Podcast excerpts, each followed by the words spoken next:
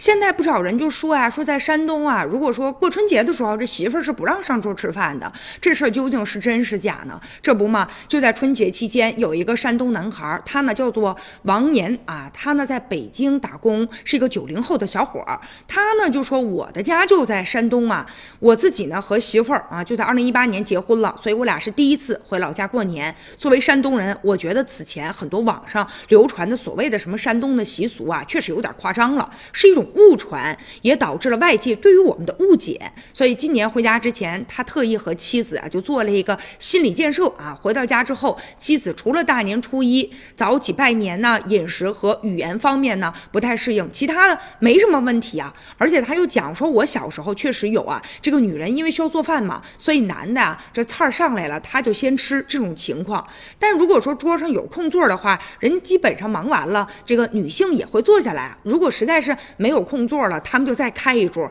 从来都没有说这男的不允许女人上桌这样的一种说法。而且现如今呢，时过境迁了啊，这种旧的习俗更有了很大的变化。现在各家都邀请女儿啊、媳妇儿一同入座，男人喝酒，女人呢也一起呢吃饭聊天儿啊。而且呢，操持完家务之后，妈妈啊也会呢就是在桌上招呼所有的这些亲朋好友。所以现在呢啊，也有很多的网友也呼吁大家说，你们去了解一下真实的情况就知道了。有的时候和网上那些误传是不一样的。你比如说山东确实是有啊磕头拜年的习俗，但也仅限于呢是很小一部分地区，其他的地方没有什么就和啊大家伙觉得的不一样、相违背的地方，更没有说所谓的歧视女性啊。现在也有一些民俗专家就表示了，因为生活条件改善了嘛，规则呢也会变化，所以我们看待一些地方的习俗的时候啊，其实不应该戴着一些有色眼镜啊，没有大家想的那么夸张。